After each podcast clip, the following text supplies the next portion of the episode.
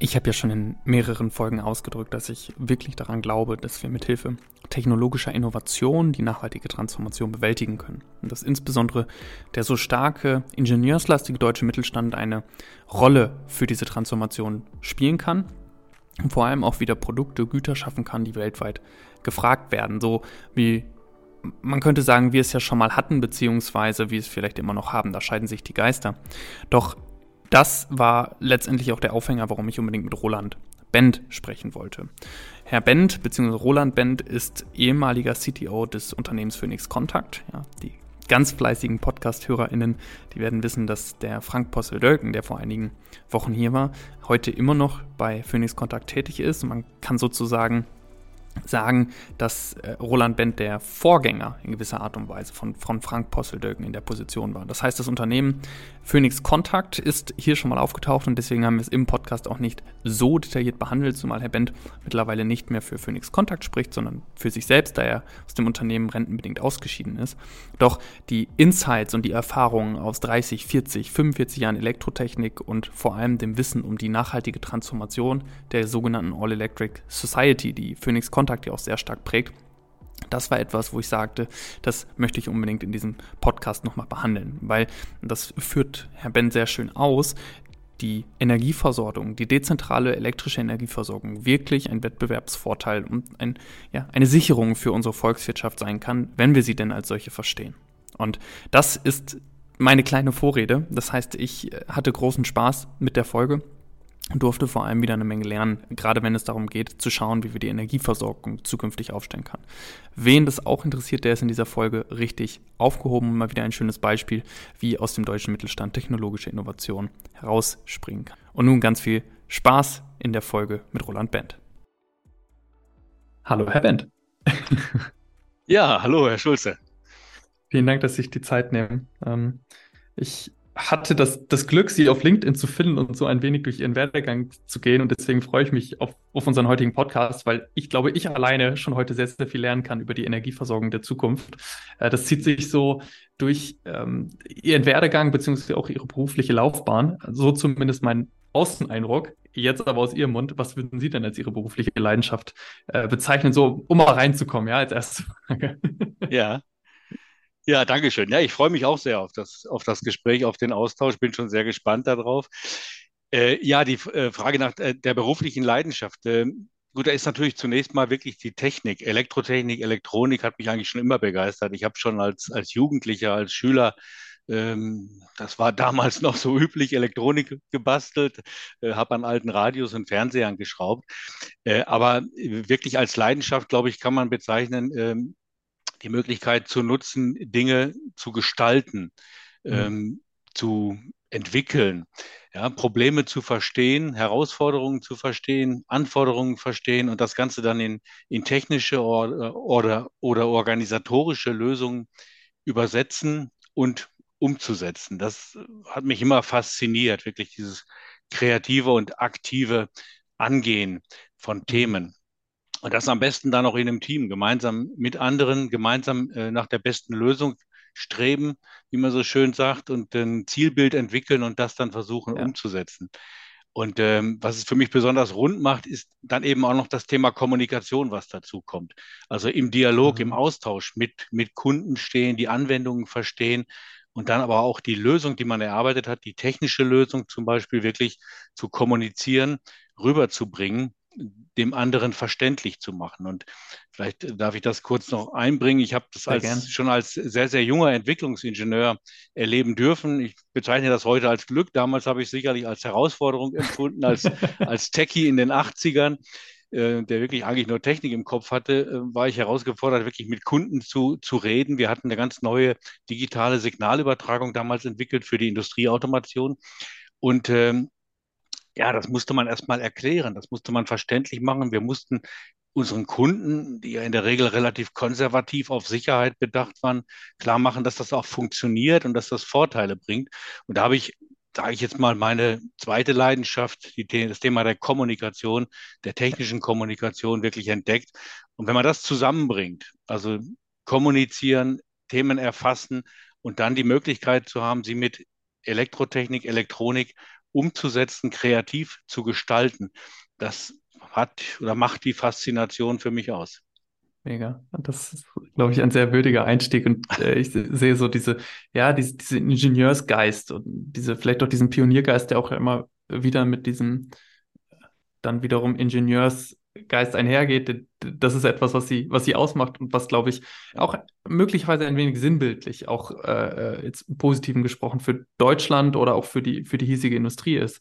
Ähm, Sie haben zuletzt diese beiden Facetten vereint als Geschäftsführer, als CTO von Phoenix Contact, einem ostwestfälischen ja. Unternehmen mit, ich glaube, heute mehr als 20.000 Mitarbeitenden. Das ist ein Milliardenumsatz, ähm, Milliardenumsatz, genau, mhm. das ist immer noch Familienunternehmen.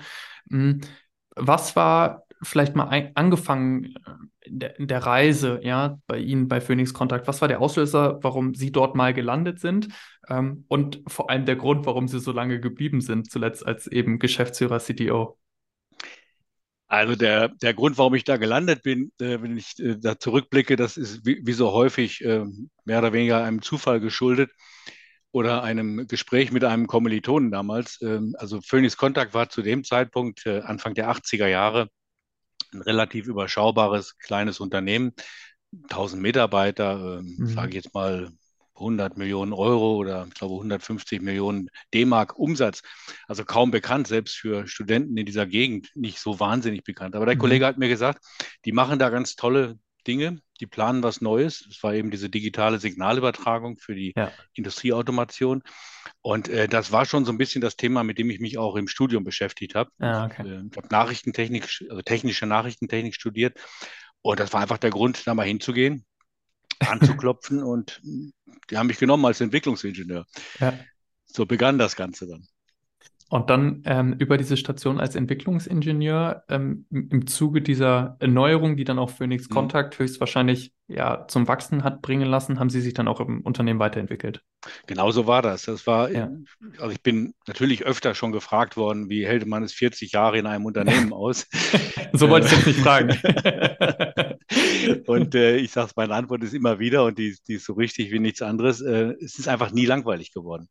Äh, es war immer faszinierend. Ich habe es ja gesagt, von diesen ersten, für mich damals Anfängen bei Phoenix Contact, also ein Unternehmen, was eigentlich äh, rein elektromechanische Verbindungstechnik entwickelt hat, äh, ist das Unternehmen dann gewachsen in den 40 Jahren äh, zu 20.000 Mitarbeitern. Sie haben es erwähnt, dreieinhalb Milliarden Euro Umsatz und einem quasi Vollsortimenter der industriellen Automatisierungstechnik mit noch so wunderbaren Anhängseln wie die E-Mobility zum Beispiel. Also es gab immer wieder neue Themen, die wir angegangen sind, die es zu entwickeln galt. Und ich hatte wirklich, das war für mich das Entscheidende, immer wieder die Chance, meine Leidenschaft, die mhm. ich vorhin dargestellt habe, auch wirklich mhm. zu leben, nämlich das Thema Gestalten, kreatives Gestalten, weiterentwickeln, neue Dinge entwickeln, Verbesserungen einbringen. Und ähm, ich betrachte das weiterhin auch, auch aus heutiger Sicht immer noch als einen Glücksfall in meinem Leben. Aber es hat halt wunderbar gepasst. Und äh, gut, als, als CTO hat man eben die Aufgabe, oder meine Aufgabe war es wirklich, die Portfolio- und Innovationsstrategie, Politik des Unternehmens, ja, ich sage jetzt mal, zu gestalten, eher zu dirigieren. Ich bin da immer ein bisschen vorsichtig. Das ist ja nicht eine Person, das sind immer viele, ja. ein ganzes Team, was letztendlich sowas bewirkt. Aber einer ist vielleicht so ein bisschen der Dirigent und das war, war meine Rolle. Und was es für mich wirklich total fantastisch gemacht hat, war dann die Kommunikation, äh, die, die Kombination mit der Kommunikation.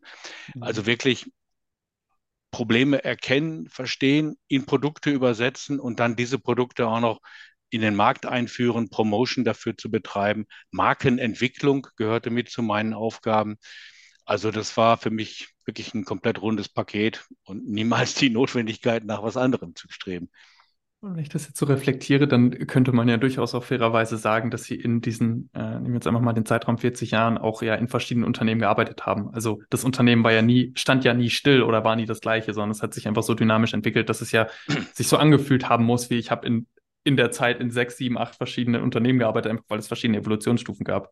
Das Spannend. kann man durchaus so, so bezeichnen, ja. Das ja. war richtig. Es gab immer wieder neue Herausforderungen neue Ansätze und, und, auch organisatorisch natürlich viele Veränderungen in der Zeit, die da passiert sind, nicht nur technologisch, auch das war immer ein Stück Leidenschaft für mich, auch zu gucken, wie sieht die beste Organisation aus, mit der ich Mhm. eben äh, mich den Herausforderungen der, der, der Zeit, des Marktes, des Wettbewerbs, die sich ja auch ständig verändert haben. Auch das ist ja ein Fakt. Der, der, das ganze Umfeld verändert sich ja und wächst ja auch mit.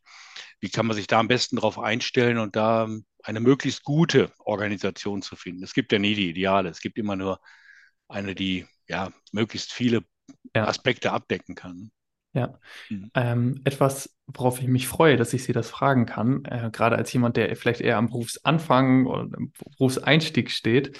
Ähm, was würden Sie so in der Rückschau als Ihre Errungenschaften Ihrer Karriere bezeichnen? Ja, also was war jetzt in der Retro, was ist so hängen geblieben, dass Sie gesagt haben, okay, das weiß ich bis heute noch, das ist mir bis heute wichtig. Das ist natürlich auch, wenn ich jetzt aus meiner Brille drauf schaue auf die Zukunft, könnte ich ja genau oder genauer erkennen, worauf es sich vielleicht lohnt zu optimieren Ja, in, in ja. den Entscheidungen. Wie war das bei Ihnen? Oder wie ist das bei Ihnen vielmehr? Ja, ich sag mal so, es gibt da vielleicht, äh, gibt da sicherlich das ein oder andere persönliche Highlight auch, aber ich glaube, ähm, viel, äh, viel wichtiger ist das ein bisschen aus der Brille auch des Unternehmens wieder zu betrachten, Mhm. eben im Hinblick darauf, eben, dass es ja letztendlich viele sind, die diese Errungenschaften ausgemacht haben und ausmachen. Und äh, ich denke, was ähm, Phoenix Contact immer versucht hat und auch immer noch natürlich weiterhin versucht, ist wirklich äh, technologische und äh, wirtschaftliche Trends frühzeitig zu erkennen und mitzugestalten. Also nicht nur hinter den Trends herzulaufen, sondern sie auch ein Stück zu gestalten. Wir haben es immer gesagt, äh, technologisch führen, nicht folgen. Das ist natürlich ein großer Anspruch, den man auch definitiv nicht immer erfüllen kann. Das geht gar nicht. Aber das eine oder andere, glaube ich, ist da schon gelungen und äh, Mhm. das ist für mich in der Retroperspektive auch ein Stück, was eben das Unternehmen auszeichnet. Ich hatte das vorhin gesagt, wir haben sehr früh äh, erkannt mit dem Beginn der, der industriellen Automatisierung. Das ist so im Nachhinein die dritte industrielle Revolution, Anfang der 80er Jahre, wenn man diese Ja. Terminologie der Industrie 4.0 verwenden will, äh, haben wir erkannt, dass es eben einen großen Bedarf an Industrieelektronik geben wird. Äh, dass äh, das Thema Signalübertragung, Datenübertragung, äh. Kommunikationssysteme in der Industrie kommen wird. Wir haben uns darauf eingestellt und sind da, glaube ich, schon zu einem echten Trendsetter geworden. Wir haben das war für mich auch ein ganz wichtiges äh, Erkenntnis, noch eine ganz wichtige persönliche Aktivität. Wir haben, denke ich, für einen Mittelständler sehr früh erkannt, dass Globalisierung nicht nur bedeutet, ich gehe mit meinem Vertrieb in verschiedene Märkte oder ich gehe mit der Produktion in verschiedene Märkte, möglichst noch dahin, wo es besonders preiswert ist, sondern dass man auch Innovationsprozesse und Innovationskompetenz zum Kunden bringen muss, in die Märkte bringen muss. Mhm. Und das war für uns ein Schritt an, schon so Anfang der 2000er Jahre. Ähm, haben viele gesagt, was soll das? Warum macht ihr das? Aber wirklich mit äh, Innovationskompetenz in die großen Märkte, in die USA und in, nach China zu gehen, also dort Entwickler äh, zu etablieren. Produktmanager, ähm, Menschen, die technologische Trends aufgreifen können, ähm, war ein ganz, ganz wichtiger Schritt. Wir waren, anderer Punkt, sehr früh dabei, als es um Digitalisierung ging, als es damit losging. Ich war persönlich von Anfang an mit in der Plattformindustrie 4.0 involviert. Mhm. Und das haben wir natürlich dann auch versucht, sehr früh auf unsere Produkte zu übertragen, auf technische Prozesse, aber auch auf administrative Prozesse. Ähm, das Thema E-Mobility, jetzt vorhin ganz kurz angeklungen mal, Ja. ähm, das war auch äh, so um 2010. Ähm, sicherlich ein Stück auch, weil ich auch da Mitglied der, der äh, nationalen Plattform äh, Elektromobilität war. Ich bin in den Nachfolgeorganisationen noch bis 2023 aktiv gewesen. Aber ähm, ich sag mal, zu einem Zeitpunkt, wo für viele Elektromobilität noch ein Thema für Freaks war. Also 2010 haben wir 2013 eine eigene Gesellschaft gegründet, Ah, um das Thema wirklich voranzubringen im Unternehmen. Und die hat heute 2000 Mitarbeiter und 200 Millionen Euro Umsatz. Das ist schon ein ganz wichtiger Punkt. Ja. Und ähm, ja, das ist dann vielleicht so ein bisschen auch äh, noch, noch mal ein, ein Punkt zu dem generellen Thema, die, diese Erkenntnis, dass Elektrotechnik, Automatisierungstechnik entscheidend ist, um letztendlich die großen Herausforderungen unserer Zeit, unserer Gesellschaft zu lösen. Es geht nichts ohne Elektrotechnik. Und das haben wir auch äh, eigentlich schon so die letzten 15 Jahre immer im Bewusstsein gehabt oder länger. Ähm, Herausforderungen eben wie Urbanität, wachsende Weltbevölkerung, Wasserversorgung, Mhm. Energieversorgung und natürlich der Klimawandel. Und das hat sich dann jetzt auch äh, zu dem Thema der All Electric Society, die eben, ja. äh, die wir ein Stück für uns definiert haben, ausgearbeitet haben und äh, definiert haben, was unsere Rolle in diesem Kontext ist und daran wirklich die Zukunftsstrategie von Phoenix Contact unter dem Motto Empowering the All Electric Society festgemacht haben. Also es war jetzt ein etwas längerer Abriss, aber das ist so ein bisschen, glaube ich, was aus meiner Sicht wirklich äh, das Unternehmen, aber auch so meine persönliche ja. Vita kennzeichnet, immer wieder der Versuch, diese neuen Themen aufzugreifen und, und zu entwickeln. Da, äh, wenn ich darf, mit einer ganz kurzen Nachfrage auch mal in die, in die Zeit in den 80er, 90er äh, Jahren vielleicht zurückgegangen. Es muss ja einen Grund geben, dass Phoenix als Unternehmen überproportional gewachsen ist. Also ich habe ja sowieso ein proportionales Wachstum, Wachstum, Marktwachstum über die Jahre gehabt, weil aufgrund der Globalisierung ja. die Welt wurde äh, in mhm. Anführungsstrichen geöffnet. Ähm, es muss aber ja einen Grund geben, warum Phoenix überproportional davon profitiert hat und jetzt mit, mit über 20.000 Mitarbeitenden dasteht. War es zu dem Zeitpunkt, dass Sie die, ähm, dass Sie haben gesagt haben, die, die industrielle Automation früher gesehen haben als andere? Wurde es besser technologisch umgesetzt? Ähm, war die Kultur eine bessere? Wo, also was war vielleicht der, der eine Unterschied zum Wettbewerb, der dafür gesorgt hat, dass Phoenix mehr davon profitieren konnte? Gab es sowas? Kann man das reduzieren? Es ist, ist eine, natürlich immer schwierig, das auf, auf einzelne Punkte ja. zu bringen. Äh, man muss ja auch sagen, es gibt ja durchaus auch andere Unternehmen, die jetzt vielleicht nicht im direkten Wettbewerb zu sehen sind, aber die auch sehr gut und sehr hervorragend gewachsen sind. Auch andere ostwestfälische Unternehmen, das muss man einfach so sagen. Aber zum klassischen Wettbewerb haben wir sicherlich äh, äh, einen großen Vorteil gehabt. Das ist eine sehr hohe Kontinuität mhm. im, im Management und in der Strategieentwicklung auch. Also wenig sprunghaft. Ähm, ein sehr großes, mh, im positiven Sinne, Beharrungsvermögen, Themen auch mal durchzubohren das macht sich an den Gesellschaftern fest. Es ist ja ein privat mhm. investiertes mhm. Unternehmen. Und natürlich ähm, müssen Gesellschafter bereit sein, in neue verrückte Ideen auch Geld zu investieren. Äh, nehmen wir das Beispiel eben der E-Mobility. Das äh, ist nicht selbstverständlich, dass ein Gesellschafter sagt, ich glaube da auch mal dran und macht das mal, versucht es. Ja. Und äh, das hat Phoenix Kontakt aus meiner Sicht wirklich ausgezeichnet. Dieses äh, langfristige Denken im Sinne von, man kann die in unserer Welt der Industrieautomation passieren die Dinge nicht von heute auf morgen. Das, da, äh, da wird nicht täglich ein iPhone erfunden, sage ich mal. Das, das dauert dann schon ein bisschen, bis sich neue Themen auch am Markt durchgesetzt haben. Der ist von einer gewissen Konservativität geprägt und äh, man muss einfach durchhalten. Und ich glaube, das hat mhm. Phoenix Kontakt immer wieder bewiesen und getan. Ähm, und dann ist es aus meiner Sicht wirklich die Breite der Themen, dass wir uns von einem Kernprogramm, was heute immer noch das Unternehmen ganz massiv auch mhm. mitträgt, es ist nichts irgendwo, was das, das Altes verdrängt worden ist und das hat sich auch weiterentwickelt. Aber dass wir immer wieder neue Themen dazu entwickelt haben, die einem, irgendwo eine gewisse Synergie auch hatten, mhm. die zu uns passten, sei es auf der Vertriebsseite, auf der technischen Seite, auf der Produktionsseite und ähm, so eben wirklich ein ja immer mehr Stabilität auch erzeugt haben, auch, auch ähm, Stabilität gegenüber kurzfristigen Schwankungen, die immer natürlich da waren. Meine, wir haben natürlich auch wirtschaftliche Einbrüche gehabt. So eine Lehman-Krise ist auch an Phoenix Kontakt nicht vorbeigegangen. Ja, ja. Aber es ist eine, eine spannende Kombination aus äh, Kontinuität und diese nutzend, äh, ich sag mal, das Fundament sukzessive weiter auszubauen. Ja. Mm, und gipfelt jetzt, vielleicht baue ich da die Brücke einmal zu dem, was, was Sie eben gesagt haben, ähm, in dieser Vision, Mission, Empowering the All Electric Society. Ähm, vielleicht da einmal etwas dezidierter reingegangen. Äh, mhm. Wenn ich das höre, den Begriff der All Electric Society, denke ich natürlich sofort an die Energie Versorgung, denke ich sofort an möglichst auch den Klimawandel, aber insbesondere ja. die Energiewende. Ähm, vielleicht mal überhaupt den Auslöser dessen reingegangen. Was ist denn der, der Grund, warum wir uns über eine neue Energieversorgung ähm, überhaupt Gedanken machen müssen und dann über den weiteren Verlauf kommen wir dann in die Rolle der Elektrizität oder der Elektrotechnik in dieser, aber angefangen bei der Energieversorgung, so, wo, woher kommt das? Ja, ja. Ja gut, ich glaube, wir müssen nicht, nicht äh, im Moment nicht mehr darüber reden, dass der, der Klimawandel längst begonnen hat und äh, dass auch wir in den gemäßigten Zonen wir sind ja immer noch da wirklich also privilegiert ja. im Vergleich zu anderen Weltregionen, aber auch wir merken das ja immer dramatischer. Also dieser Sommer, glaube ich, war schon gut. Er wird nicht jedem die Augen geöffnet haben, aber wer es sehen wollte, der hat es gesehen oder gespürt.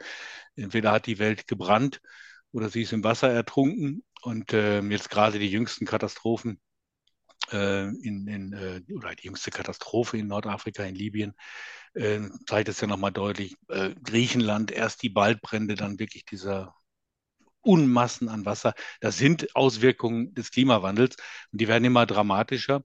Und ähm, der einzige Weg, das überhaupt in den Griff zu kriegen, ist, wir müssten den CO2 oder den Ausstoß an Treibhausgasen reduzieren.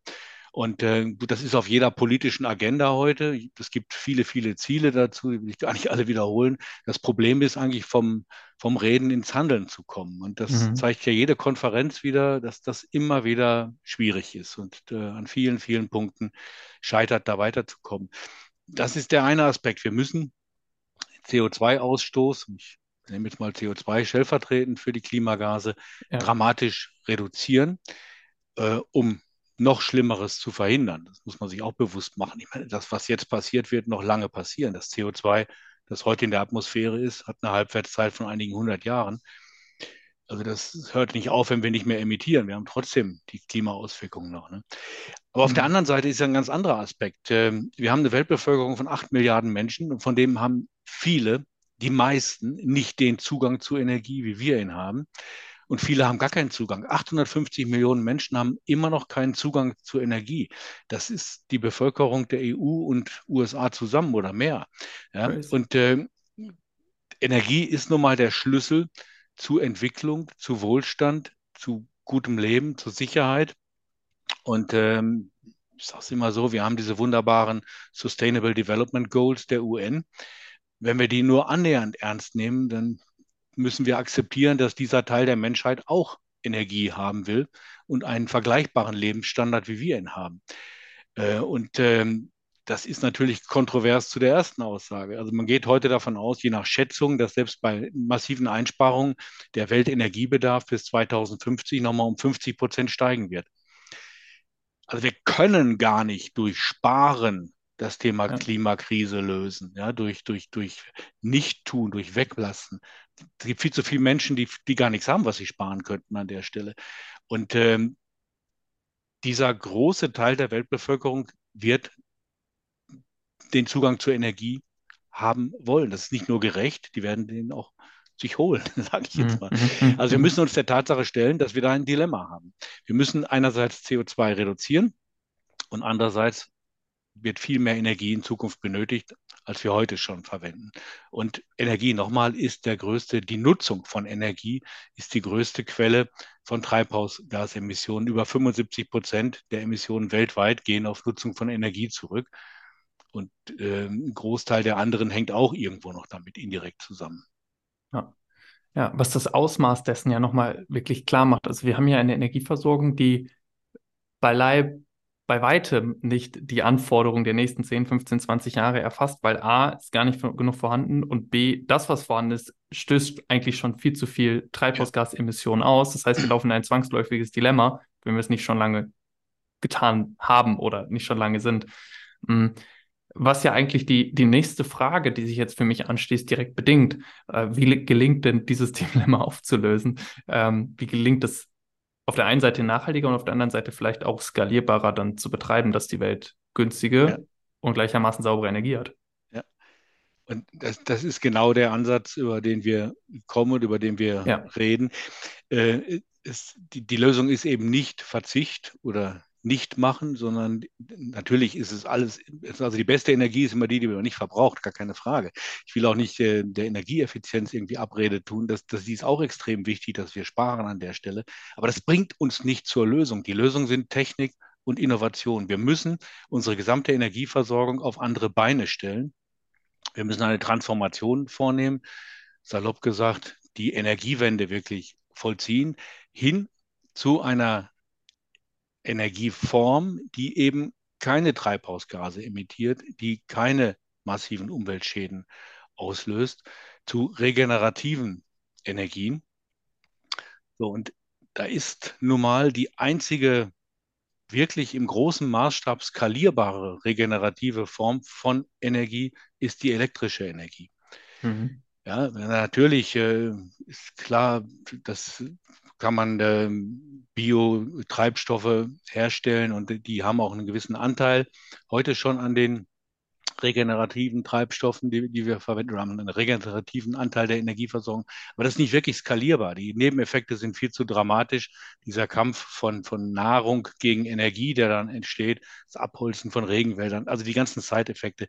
Was wirklich nachhaltig ist und beliebig, nahezu beliebig skalierbar, ist regenerative Elektrizität, wie wir sie in der Ursprungsform täglich von der Sonne geliefert bekommen. Mhm.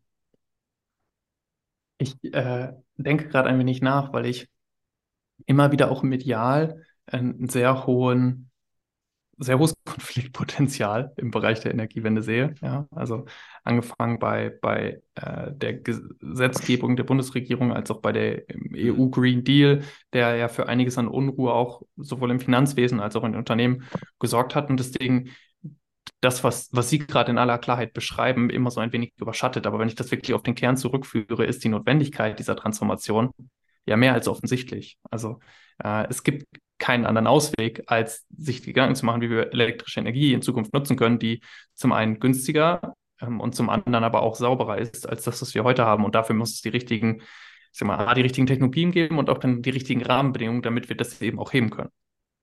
Absolut, ja. absolut. Und es ist eben nicht nur eine, eine ökologische Notwendigkeit, dass wir das tun, mhm. eben, um den Klimawandel äh, abzuwenden oder abzuschwächen. Es ist auch eine ökonomische Sinnhaftigkeit, die dahinter steckt. Und das macht es gerade so faszinierend, wenn man das wirklich mal, mal betrachtet. Wir sind definitiv am ja, Vorabend des Ende des fossilen Zeitalters. Das kann man wirklich so sagen. Das hat ja nicht nur jetzt äh, äh, Unternehmen wie Phoenix Contact erkannt oder Politiker erkannt. Ja. Das ist, hat die Finanzbranche längst antizipiert. Es wird nicht mehr in fossile Energie groß investiert. Das haben äh, auch Energieunternehmen erkannt. Es gibt eine, eine, Studie vom BP, in der ganz klar gesagt wird, wir investieren nicht mehr in fossile Projekte, wenn der Return on Invest nicht vor 2030 gegeben ist, weil sie nicht mehr länger daran glauben, dass es eine Chance ist. Ich sage das immer ein bisschen salopp, äh, die Steinzeit hat nicht aufgehört, weil es keine Steine mehr gab. Ne? Wir werden noch lange Öl und Gas aus der Erde holen können. Das ist nicht das Thema. Es ist wirtschaftlich nicht mehr sinnvoll, weil es gibt andere Energieformen, die viel preiswerter zu erzeugen sind. Und das ist eben heute schon regenerativ erzeugte Elektrizität, die sich preiswerter erzeugen lässt, äh, ja. günstiger und ich glaube, das haben wir alle brutal gemerkt durch den äh, Ukraine-Krieg jetzt. Die Abhängigkeit von Öl und Gas ist fast immer auch eine Abhängigkeit von wenigen Lieferanten, die leider auch oft nicht die demokratischen Strukturen haben. Äh, das nicht pauschalisieren, aber es ja. ist eben häufig wirklich auch despotische Regime. Russland ist da ein extremes Beispiel jetzt, was wir da erlebt haben. Äh, es gibt aber auch durchaus andere. Und auch das ist natürlich ein Grund, dass man sich aus dieser Abhängigkeit befreien muss, ähm, hin zu einer Energieform, die eigentlich weltweit an nahezu jedem Platz erzeugt werden kann. Und die Technik dafür ist heute schon da.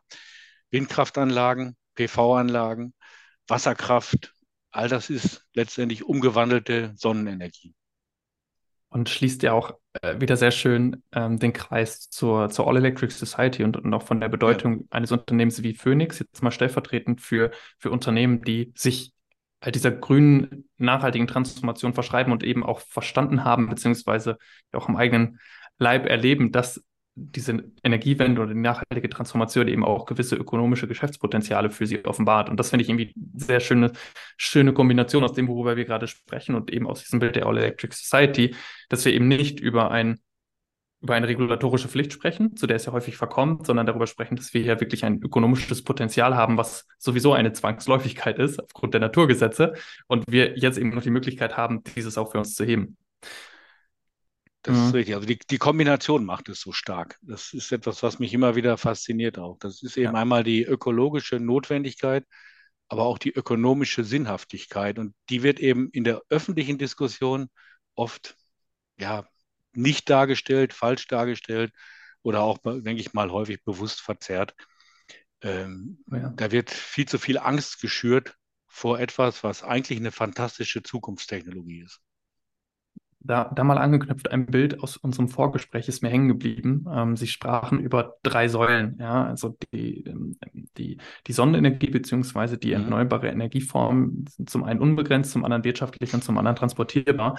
Und diese drei Faktoren wirken selbstverstärkend ähm, auf, auf die Zukunft. Vielleicht da einmal reingehen, weil ich finde dieses Modell sehr, sehr spannend. Was steckt dahinter und woher kommen diese Gedanken?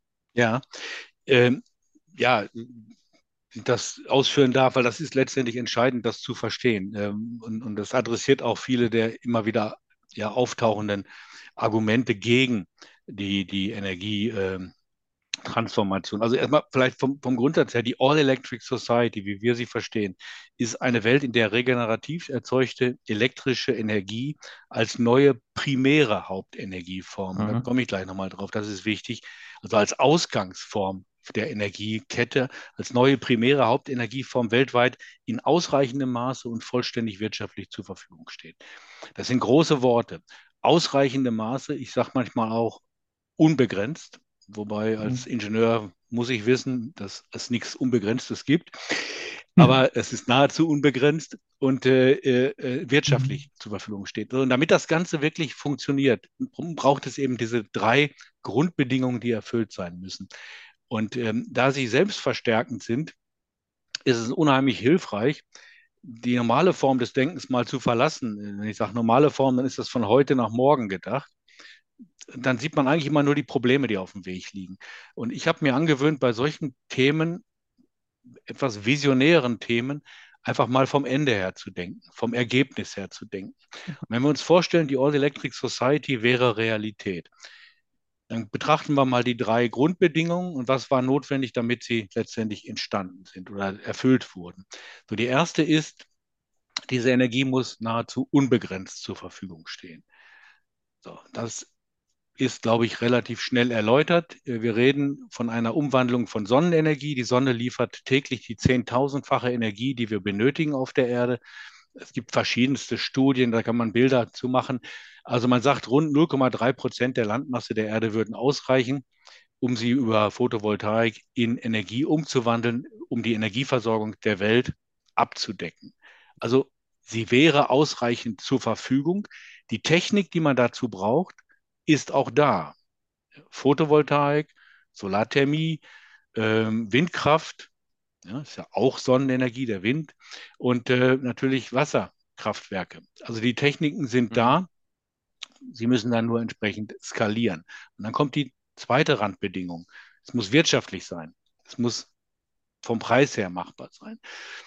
Und ähm, da haben wir in den letzten Jahren gerade bei der Photovoltaik äh, etwas erlebt, also die Magie der, der Skaleneffekte, sage ich mal ganz gerne. Mhm. Ähm, es gibt äh, Zahlen, die sagen, in den letzten 20 Jahren hat sich die äh, erzeugte, der Preis für erzeugte Solarenergie, Photovoltaik, äh, mhm. auf den, um den Faktor 20 reduziert. In den letzten zehn Jahren um den Faktor 10. Also in zehn Jahren nur noch ein Zehntel. Ähm, es gibt, ich habe gerade kürzlich eine, eine Studie gesehen eines amerikanischen Investmentunternehmens, Lazar. Die sagen, inzwischen kostet äh, elektrische Energie durch Photovoltaik erzeugt in den USA die Hälfte von kohlebasierter elektrischer Energie und nur noch ein Drittel von Kernkraft. In den USA ähm, die sicherlich relativ günstig auch schon immer kohlebasiert Energie erzeugt haben. Ja. Ähm, in Deutschland gehen wir heute von Erzeugungspreisen zwischen drei bis zehn Cent aus für PV, je nachdem. Im Sonnengürtel unter drei Euro Cent pro Kilowattstunde. Mhm. Das sind echte Dimensionen im Vergleich zu, zu Kohleverstromung. Da liegen wir schnell über 10 Euro Cent, ohne die, die CO2-Kosten wirklich voll mit drin zu haben. Also wir sind deutlich günstiger heute schon.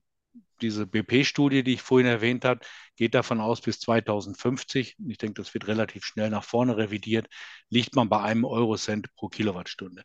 Also wir können nahezu zu, also ich sage nicht kostenfrei, aber zu extrem ja. geringen Kosten erzeugen. Und die Grenzkosten sind nahezu null. Es ist einmal investiert und dann laufen die Anlagen. Und wer zu Hause eine PV-Anlage hat, der weiß, dass die auch länger läuft als zehn Jahre. Die wird auch länger laufen als 25 Jahre. Also der Kostenaspekt ist auch nicht mehr das Argument heute. Im Gegenteil, wir sind schon wesentlich günstiger als fossil erzeugte Energie.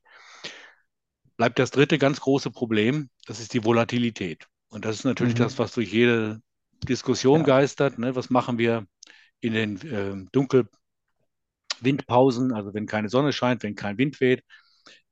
Vielleicht einmal, das ist noch ein Side-Effekt, die sind eigentlich gar nicht so schlimm, diese Pausen, weil wir sind in einem komplett vernetzten System, zumindest wir in Deutschland europaweit. Und dass gleichzeitig in Europa überall gerade keine Sonne scheint und kein Wind weht, ist auch nicht wahrscheinlich. Also auch da kann man in dem, in dem, in dem Management der Systeme eine Menge machen.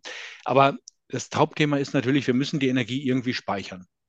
So, wir haben Batteriespeicher, entwickelt sich auch immer weiter. Das ist wunderbar für als Kurzzeitspeicher.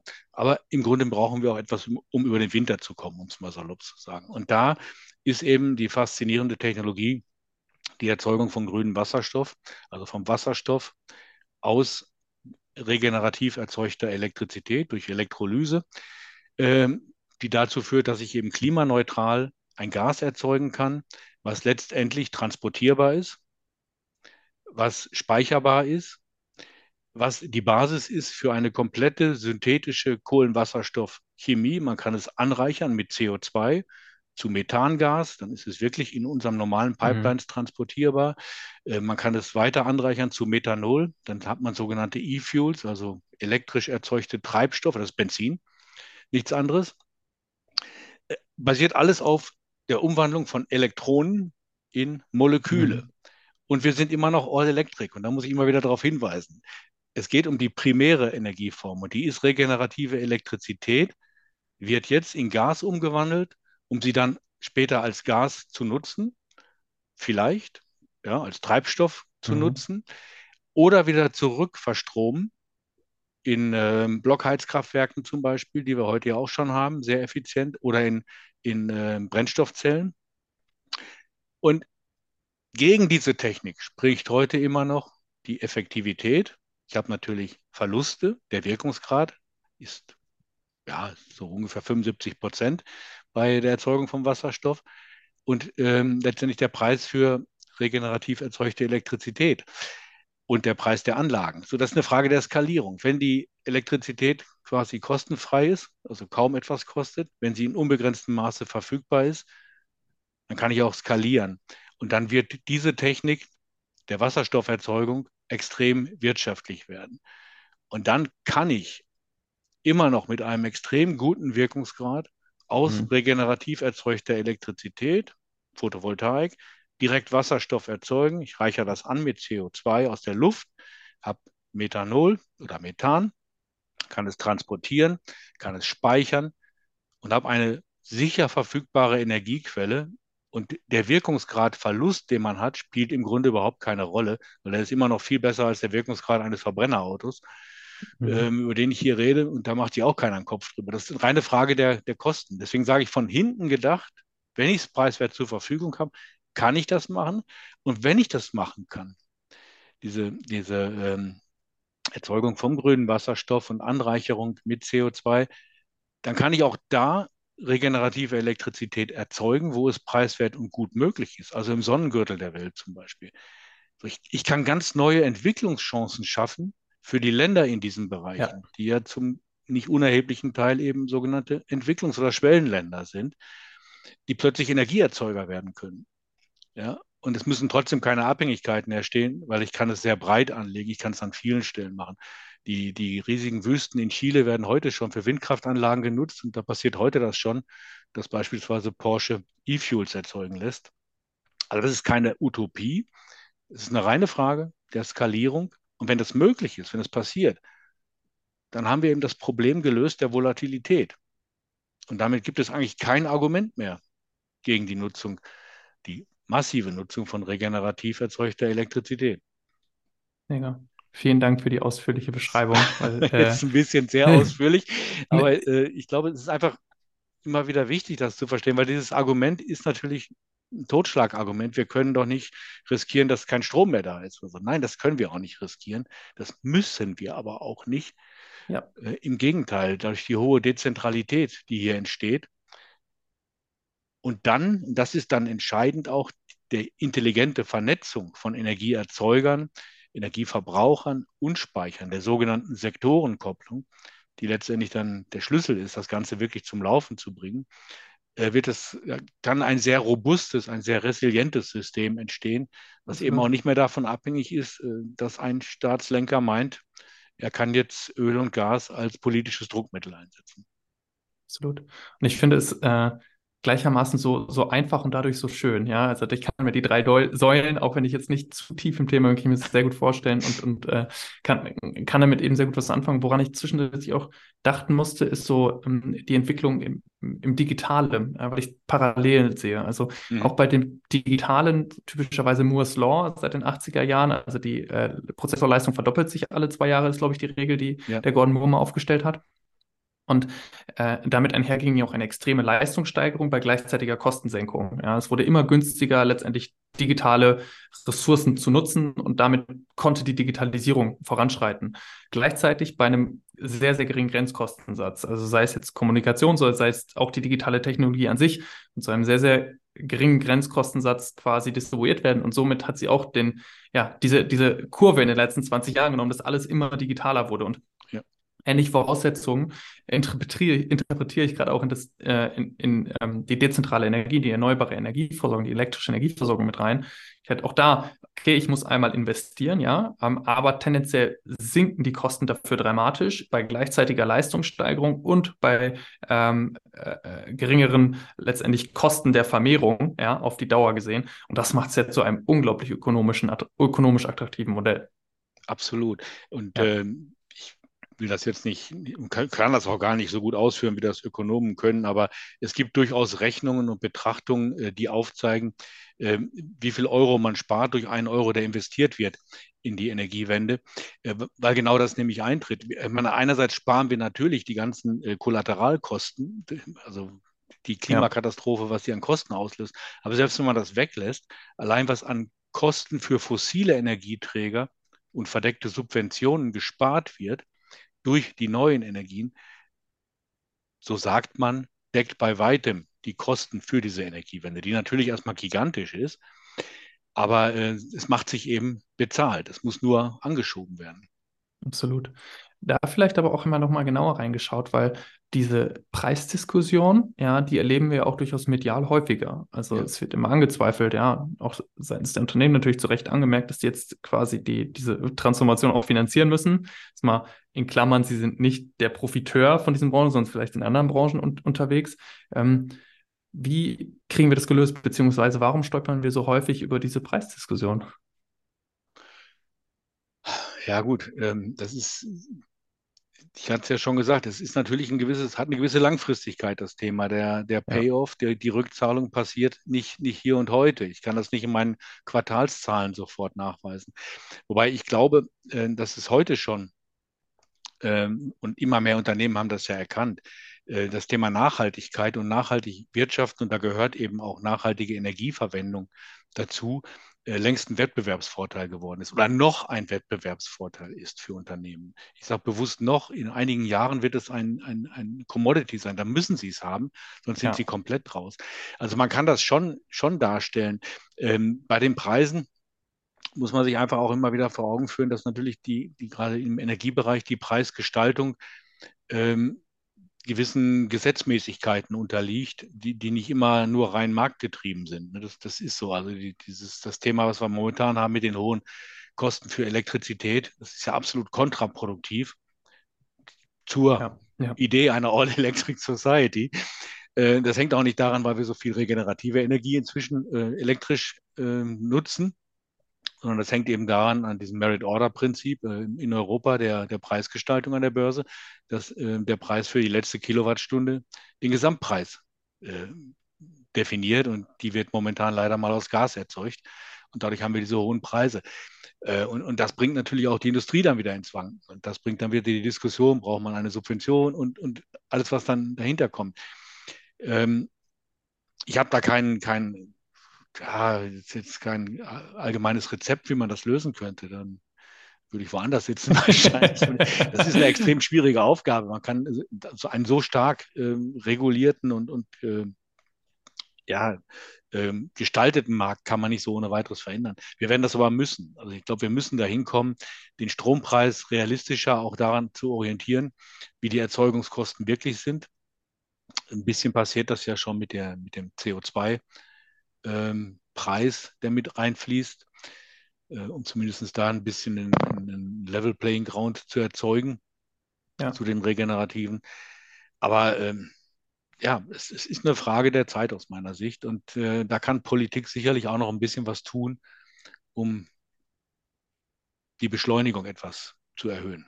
Absolut. Gerade wenn man sich vor Augen führt, so durfte ich das zumindest in den letzten Podcast-Gesprächen auch immer wieder lernen, dass natürlich die Energiekostenfrage beziehungsweise die geringeren Energiekosten in den letzten Dekaden auch maßgeblicher Wohlstandstreiber hier waren. Ja, wir haben auch anfänglich sehr stark darüber gesprochen, wie sich Schwellenländer, Entwicklungsländer und wie Energie global verteilt ist, dass vielleicht nicht jeder so privilegiert ist wie wir und den Zugang ja. zu in Anführungsstrichen unbegrenzter äh, Energie hat und dass das natürlich auch ich sag mal, dass Energiekosten und geringere Energiekosten mit ein Treiber für BIP sind. So und äh, das sich vor Augen führend legt natürlich nochmal den Finger in die Wunde, sich zu hinterfragen, wie können wir das denn erhalten über die nächsten Dekaden, dass wir immer noch von diesem Wohlstandstreiber profitieren können, ähm, unter veränderten Voraussetzungen. Ja. Das ist, glaube ich, die, der wichtige Zusatz. Aber ich glaube fest daran, das wird eine Konsequenz einer, einer wirklichen ähm, durchgezogenen Energiewende, Transformation wird es sein, mhm. dass die Energiepreise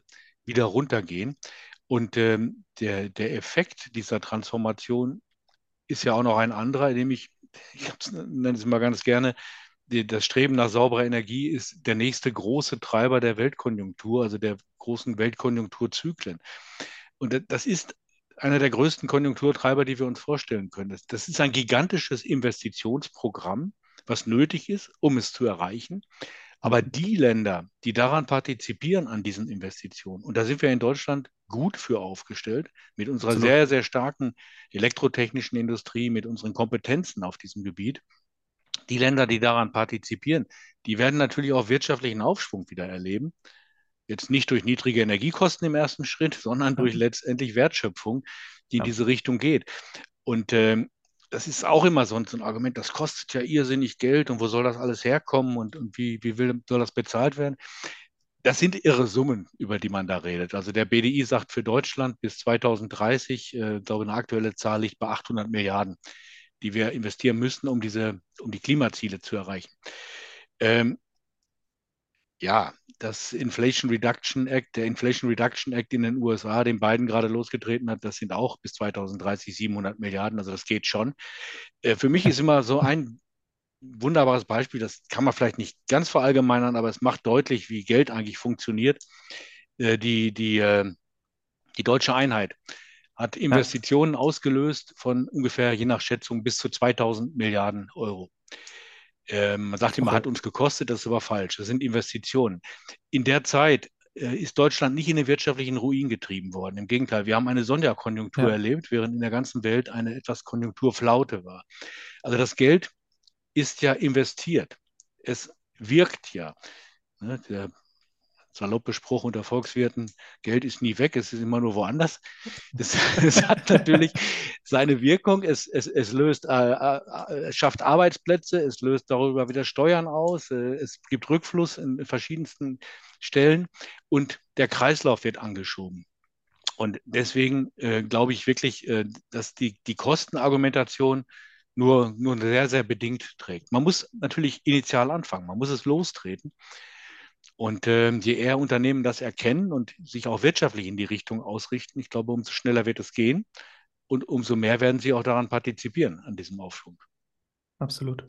Absolut. Ich habe äh, ähm, also die Zahl ähm, des, der Wiedervereinigung kannte ich nicht. Das ist äh, erstaunlich und, und, sehr spannend eben zu sehen. Ich habe mal ähm, einen witzigen Vergleich gehört. Das war die, die nachhaltige Transformation ist quasi der Marshallplan 2.0, äh, den wir hier mhm. erleben, also ein Revitalisierungsprogramm unserer Wirtschaft.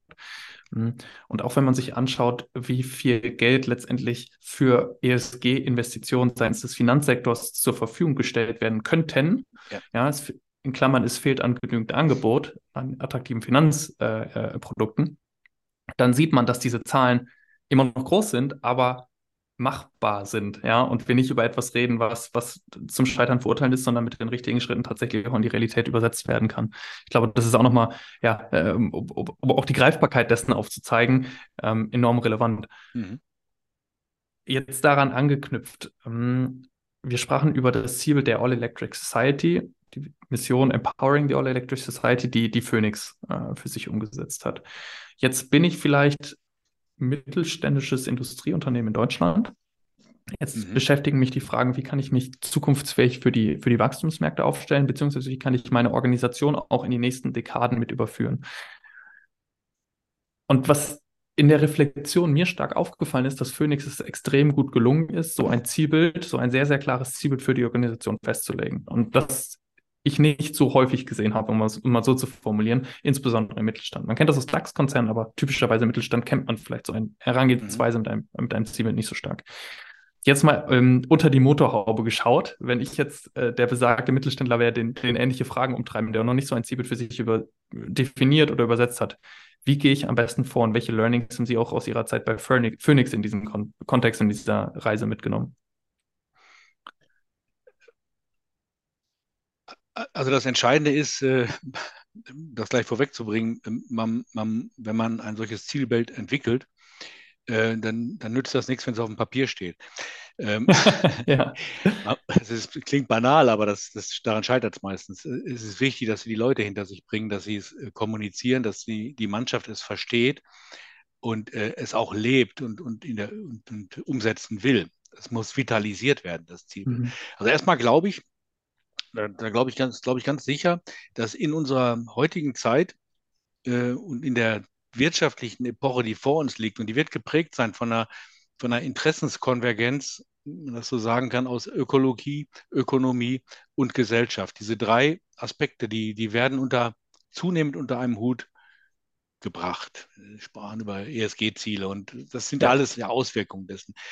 Du kannst nicht mehr wirtschaftlich erfolgreich sein in Zukunft, wenn du nicht in diesem Kontext eine Agenda hast, wenn man nicht sein eigenes Nachhaltigkeitsbild entwickelt hat, sein Zielbild entwickelt hat, wie, welche Rolle man haben will in dieser Welt und wie man diese Rolle ausfüllen will. Und das ist das Elementare, was Unternehmen tun müssen. Erstmal überhaupt, ich sage mal, dieses, dieses Zukunftsbild, ich bleibe mal dabei, einer All-Electric Society, einer Gesellschaft, die auf einer neuen Energieökonomie aufbaut, das, das, muss man akzeptieren oder für sich verstehen, annehmen und, äh, und akzeptieren. Und dann kann man sich Gedanken darüber machen, was ist denn jetzt meine Rolle als Unternehmen in diesem mhm. Kontext? Wo kann ich da mitwirken? Und das Bild ist so vielfältig, wenn man das wirklich mal internalisiert und, und da richtig eintaucht. Meiner Meinung nach ist da für jeden eine Lösung drin. Wir hatten das kleine, Sidekick bei Phoenix Contact diese Diskussion natürlich auch gehabt. Äh, ja. Wir sind sehr diversitär aufgestellt von unserem Produktspektrum. Ne? Von, von Cloud-Technik bis zur elektromechanischen Reihenklemme. Ähm, so, da haben natürlich äh, viele Bereiche erstmal gesagt, na, da haben wir ja nichts mit zu tun. Ihr redet ja nur über Kommunikation, über Vernetzung, über Automatisierungstechnik bis es uns beim Durchdringen des Themas wirklich klar geworden ist, es betrifft alle und jeder Bereich kann seinen Beitrag leisten und hat seine Rolle. Und ich glaube, das im Größeren trifft das auf Unternehmen genauso zu. Also da wirklich mal dran zu arbeiten, was ist meine Rolle, was ist, in welchem Kontext kann ich da wirken? Ähm, dann ein, ja, ich nehme den Begriff mal, eine Vision entwickeln fürs Unternehmen im positiven Sinne nicht im Schmidtchen, sondern wirklich im Sinne von ein Zielbild zu haben. Ohne Arzt. Ohne Arzt. Ähm, ja, ich sag mal, wenn ich nicht weiß, wo ich hin will, dann werde ich auch nicht ankommen. Ne? Das ist ja auch so banal wie sonst was. Wir mal rauchen ein, ein Zielbild und ähm, dann mit, wenn ich jetzt als Unternehmer reden würde, mit meinen Leuten, mit meinem Team darüber reden, was heißt das für uns, wie können wir das angehen und dann Wege daraus suchen. Und nochmal, die können ganz, ganz vielfältig sein.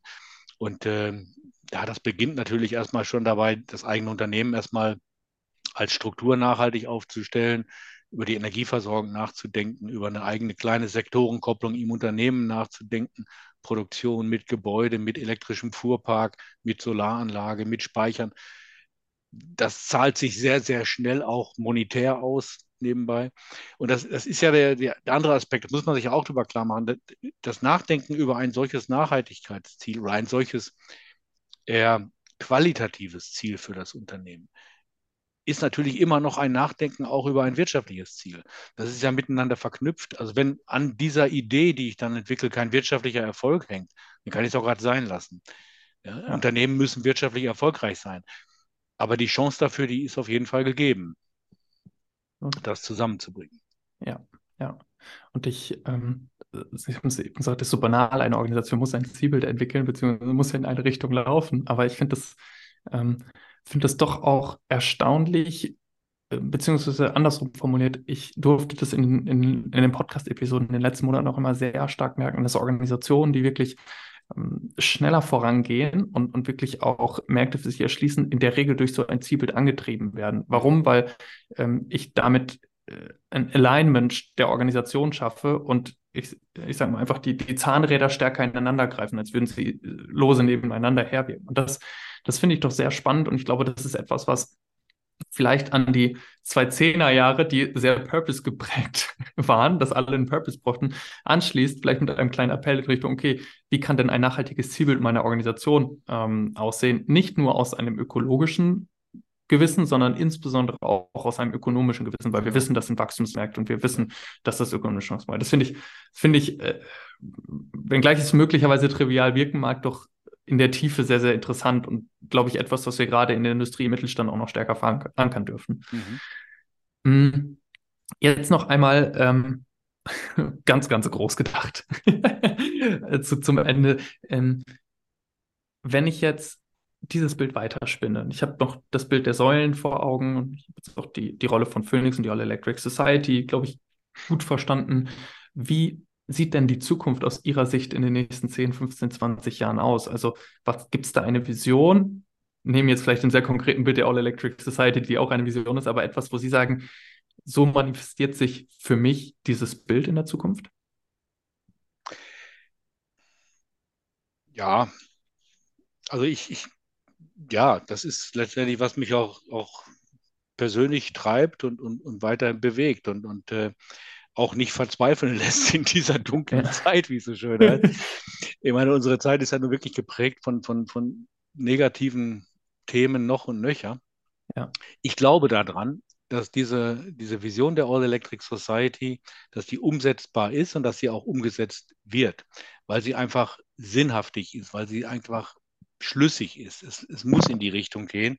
Und ich ähm, gut, weiß jetzt nicht, wie lange das dauert, aber ich denke mal, die nächsten 30 Jahre werden uns da Klarheit schaffen. Und ein bisschen muss man schon Zeit wirken lassen auch. Aber wenn wir bis 2045 in Deutschland, bis 2050 europaweit, 2060 in China klimaneutral sein wollen, dann heißt das aus meiner Sicht, wir haben dann diese All-Electric Society umgesetzt. Und damit eine Welt geschaffen, in der die Nutzung von Energie jedem zur Verfügung steht oder zumindest viel, viel mehr Menschen zur Verfügung steht, indem sie kein Privileg mehr ist und kein limitierender Faktor mehr ist, indem sie nicht die Umwelt zerstört oder das Klima zerstört.